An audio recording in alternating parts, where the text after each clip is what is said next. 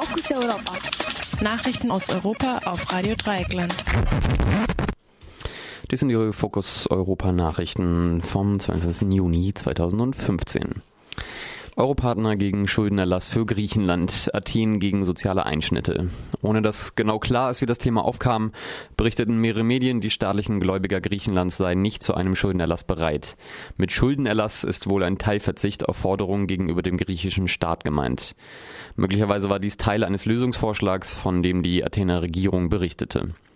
Das Papier erreichte Brüssel in der Nacht von Sonntag auf Montag. Sein genauer Inhalt ist nicht bekannt. Zuvor hatte der griechische Regierungschef Alexis Tsipras mit dem Vorsitzenden der EU-Kommission Jean-Claude Juncker, der Präsidentin des Internationalen Währungsfonds Christine Lagarde, dem französischen Präsidenten François Hollande und der deutschen Kanzlerin Angela Merkel telefoniert. Nach Angaben, die der griechische Staatsminister Nikos Papas gegenüber der Sonntagszeitung Ethnos gemacht hat, besteht die Regierung Tsipras auf der Wiederherstellung der Arbeitnehmerinnenrechte in Griechenland und ist gegen Kürzungen bei Renten und und Gehältern. Ein anderer Staatsminister deutete allerdings die Bereitschaft Athens an, die Unternehmenssteuer zu reformieren und Frühverrentung einzuschränken. Ohne eine Quelle anzugeben, berichtete die britische Zeitung The Guardian auch, die Regierung Tsipras sei auch bereit, die Mehrwertsteuer anzuheben.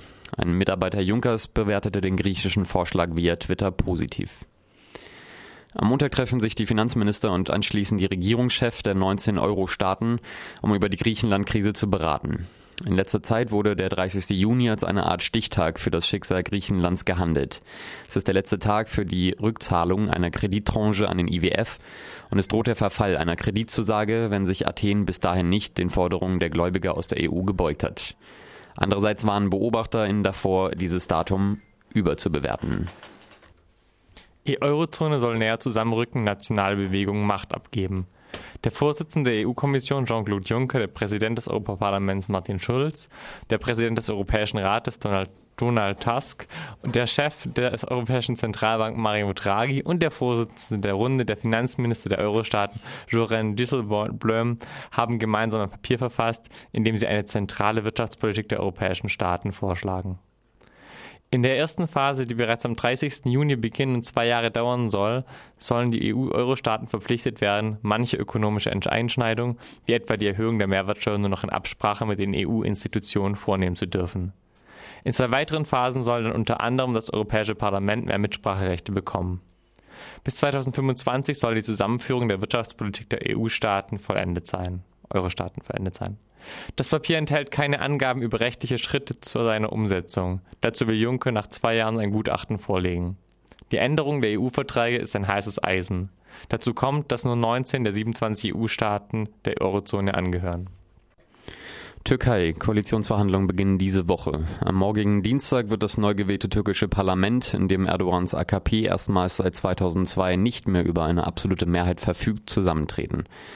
Es wird damit gerechnet, dass Erdogan als Staatspräsident am Donnerstag dem amtierenden Ministerpräsidenten Ahmed Davutoglu den Auftrag zur Regierungsbildung erteilt. Wenn Davutoglu und niemand sonst eine Regierung zusammenbringt, die ein Vertrauensvotum gewinnt, so kann Erdogan nach 45 Tagen, also am 9. August, Neuwahlen beschließen. Der Termin muss dann von der Hohen Wahlkommission festgesetzt werden. Im Gespräch ist der 15. November. Davutoglu erklärte sich am Sonntagabend zu einer Koalition mit jeder Oppositionspartei bereit. Allerdings hatte seine Partei zuvor erklärt, das sei auf eine Reihe von Schlüsselministerien besteht, die für die Aufklärung von Korruptionsvorwürfen entscheidend sind. Auch die anderen Bedingungen, die die AKP formuliert hat, sind für mögliche Koalitionspartner wenig attraktiv. Erdogan machte beim Fastenbrechen des muslimischen Unternehmensvereins Mysiat und auf Twitter die Opposition für die Schwierigkeiten bei der Regierungsbildung verantwortlich und drängt auf Neuwahlen. Islamwissenschaftler und Journalistenverband kritisieren Verhaftungen von ägyptischen Regimekritikern in Berlin. Der Islamwissenschaftler Guido Steinberg, der unter anderem das Kanzleramt seit zehn Jahren in Terrorismusfragen berät, hat die Verhaftung des Journalisten Ahmed Mansour in Berlin heftig kritisiert.